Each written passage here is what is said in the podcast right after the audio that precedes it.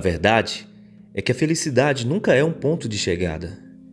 Ela não é uma rodoviária onde você chega, desce as malas e fica para sempre. Não, muito menos o topo mais alto de uma montanha. Ainda que chegar lá em cima seja maravilhoso, ter a oportunidade de ver o sol nascer ou se pôr, toda aquela vista e todo aquele sentimento de estar ali, nada supera a aventura de uma boa escalada.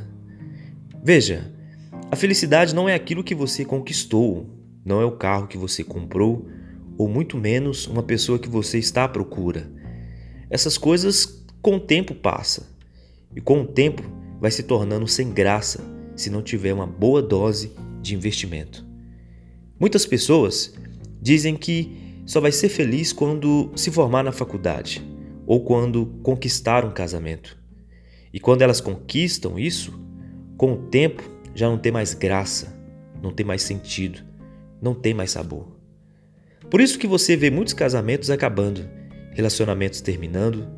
Por quê? Porque a outra pessoa era apenas um troféu que, ao ser conquistada, é colocada na estante, no canto da sala, e o tempo e a poeira vão se tornando e revelando junto com as telhas de aranha.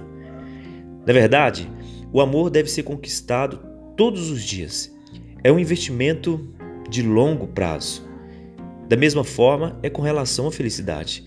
Ela nunca será uma conquista final, é um caminho. E não é à toa que Jesus disse: Eu sou o caminho.